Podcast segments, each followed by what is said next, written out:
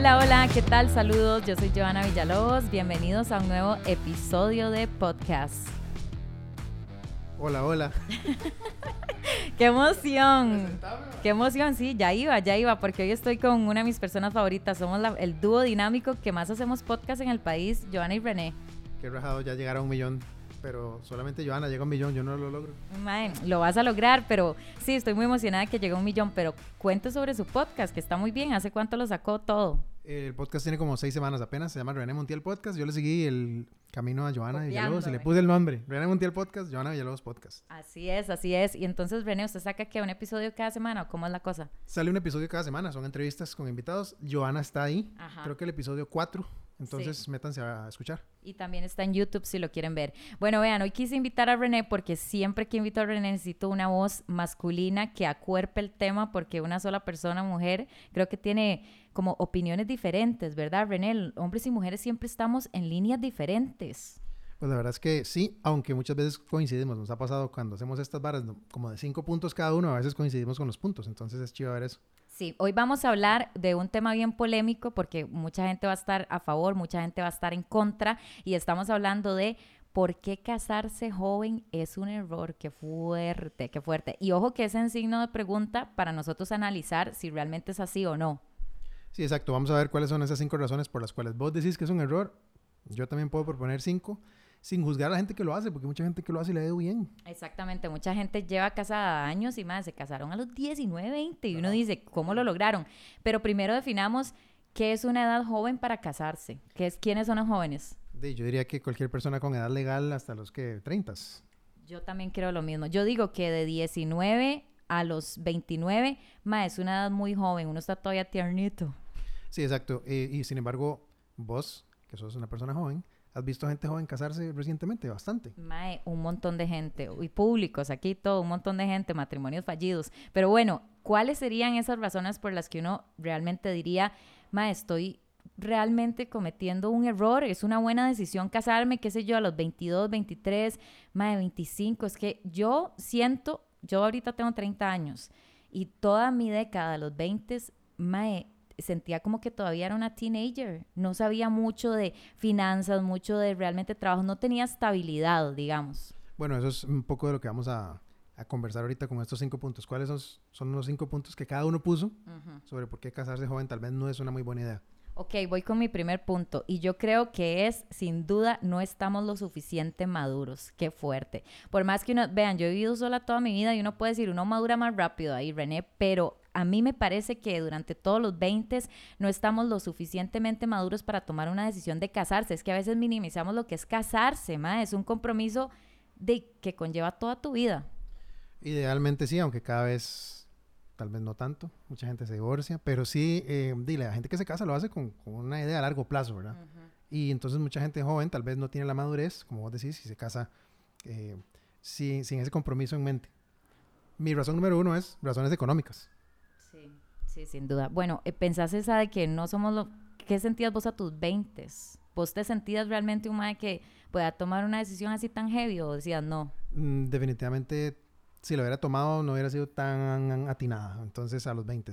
Eh, sí, creo que la madurez es muy importante. Yo lo puse por ahí más adelante, pero también puse, como te decía, el tema del, del dinero. Mucha gente cuando está en su edad joven no ha amasado su suficiente plata, no tiene el conocimiento económico como para decir, mira, ¿en qué me estoy metiendo? Eh, todavía está en un proceso de crecimiento en muchas áreas, entonces por eso tal vez no está listo.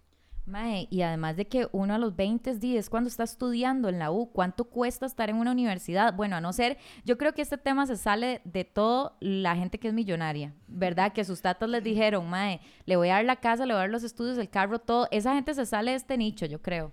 Y sí, cada vez a veces uno ve gente como con mucha plata casándose jóvenes y es como decir, ya, ya lo tienen mucho resuelto, digamos. Eh, por lo menos la parte de las necesidades eh, económicas que pueden haber cuando hay un matrimonio. Exacto, yo también puse como número dos, que es el punto de número uno de René, economía estable, porque yo siento que durante todos mis 20 y mae, yo, yo era una persona que vivía a mi día a día, pagando mi carro, pagando mi casa, no, no, o sea, uno decidía entre salir el fin de semana, irse de fiesta, mae, o fácil, uno decir, no, tengo que pagar el cable, el internet y la luz. Claro, hay gente que dice, más bien me caso porque duplicamos el salario, tenemos más plata juntos, eh, hacemos los gastos en, en, común, ¿verdad? Entonces, hay gente que más bien le ayuda económicamente casarse eh, a nivel estratégico, ¿verdad? No, obviamente no es una buena razón solo hacerlo por eso, pero la gente que tal vez más bien se acomoda mejor de esa forma. Y el estilo de vida también, ¿verdad? Vos te ibas de fiesta, se te gastaba la plata, pero alguien dice, no, yo ya no quiero estar de fiesta, quiero casarme. Hay gente como que, he visto gente que se ha casado joven, que ha vivido mucho, y que dice, no, yo ya a los 25 años, yo ya viví desde los 18 todo, entonces me caso, ¿verdad? Eso, eso he visto que ha pasado. Sí, gente que tal vez se fue a vivir a Europa, ma, en un intercambio, que desde que muy joven está pagando todo, pero si yo tuviera que dar un punto positivo de este tema que estamos hablando, es eso justo que decís, que hay gente que por estrategia dice, di, unamos economías, y de claramente así es más fácil todo. Claro. Mi número dos es necesidad de independencia o necesidad de libertad. ¿Verdad? Que a veces la gente tiene esa necesidad de, por un tiempo en la vida, explorar no solo el mundo, sino explorarse a sí mismo, decir, mira, quién soy yo, qué me gusta, conocerme más, saber cuál es mi lugar en, este planeta.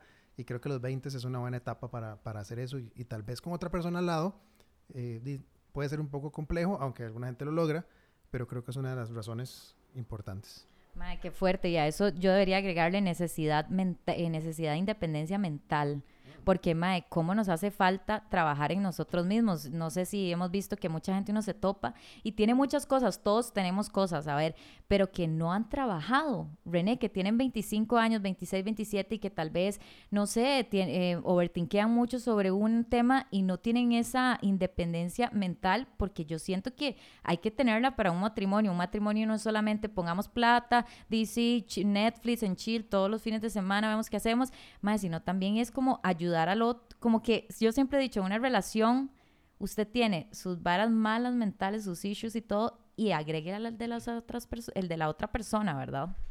Qué chiva que lo pensás de esa manera en el sentido de que uno tiene que trabajarse uno mismo también.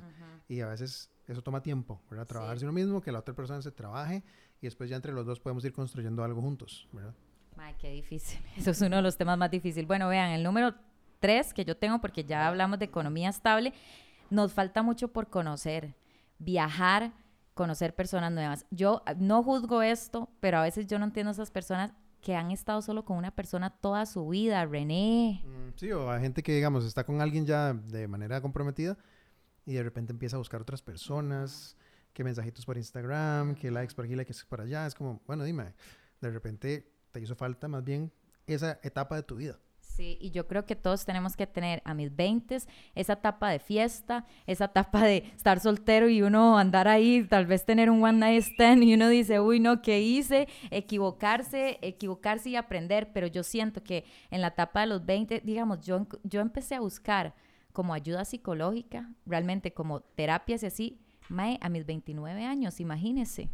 Claro, claro. Como que ya con ciertas, no sé, etapas de la vida ya llega ese momento donde usted quiere empezar a, cambiar algunas varas, a trabajarse, a pedir ayuda con otras personas.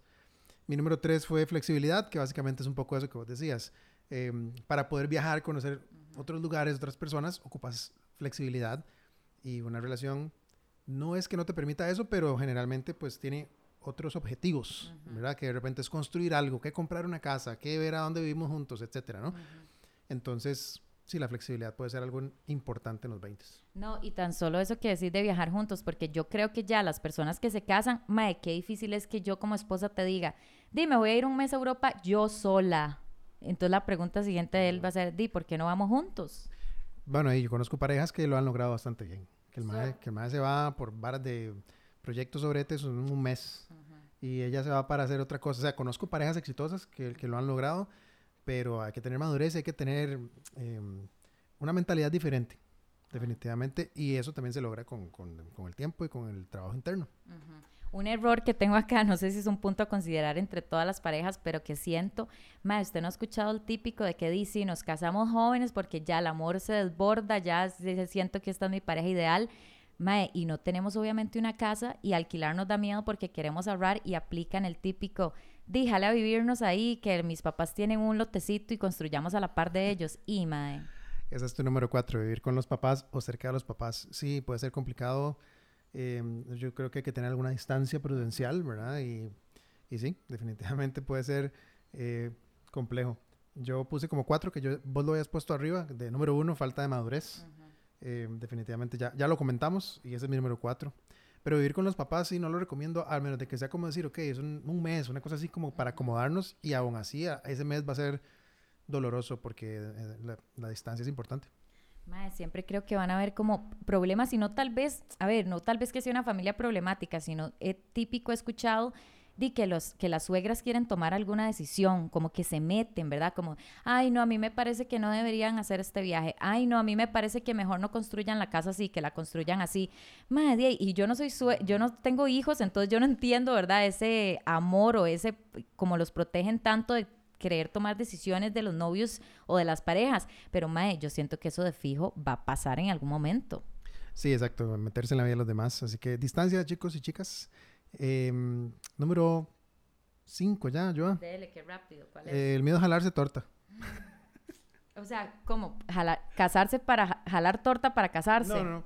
Como de que la gente que dice, ok, me jalé torta, entonces me caso. Ay, sí, mae.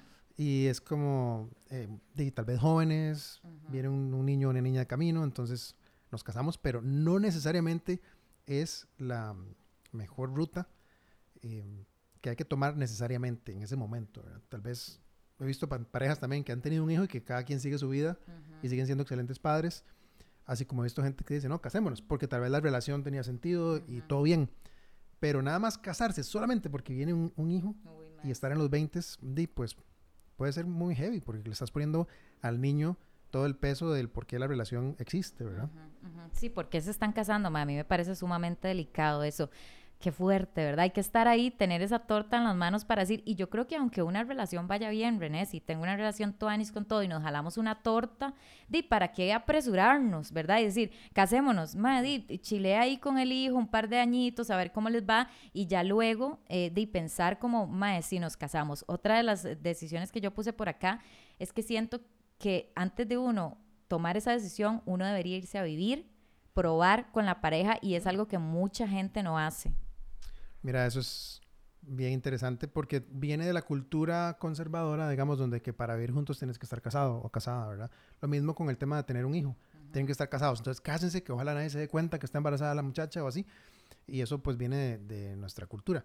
Pero, pero sí puede ser muy contraproducente. Y lo de vivir juntos y decir, ok, ¿cómo es la dinámica con esta persona con la cual me voy a comprometer a largo plazo o de por vida? Pues sí es importante poder probar eso. A mí me parece, o sea, yo eh, primero viviría full con esa persona y probar, porque una cosa es que ustedes se vean los fines de semana y si me quedo, ella se queda, mae, pero otra cosa es la convivencia. Yo he escuchado que la convivencia mata cualquier relación, incluso casos de amigos que sí tienen planes de casarse dos años, se van a vivir juntos, mae, y no funciona. Que, que chiva poder también tener espacios, ¿verdad? Porque con la convivencia usted se da cuenta de, mira, pasamos todos los días juntos. Bueno, el fin de semana tal vez un día vamos a estar, yo me voy a ir de trip o, o la, la pareja se va a otro lado, ¿me entiende? Como tener esos espacios porque eso también ayuda como que la vara no se vuelva monótona, no se vuelva algo de todos los días igual y que cada quien tenga sus, sus momentos. Bueno, somos personas, no dejamos de ser personas. Exacto, no dejemos de tener un siamés, eso es lo que yo digo, que a veces una pareja se convierte en eso, ¿verdad? En que es una extensión de mí.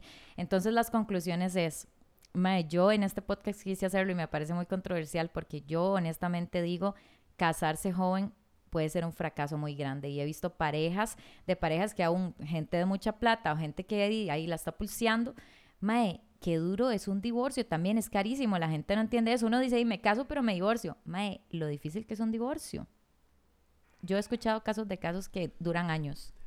Exacto, entonces, eh, más que polémico, yo diría como que cada quien pues pueda valorar su propia realidad.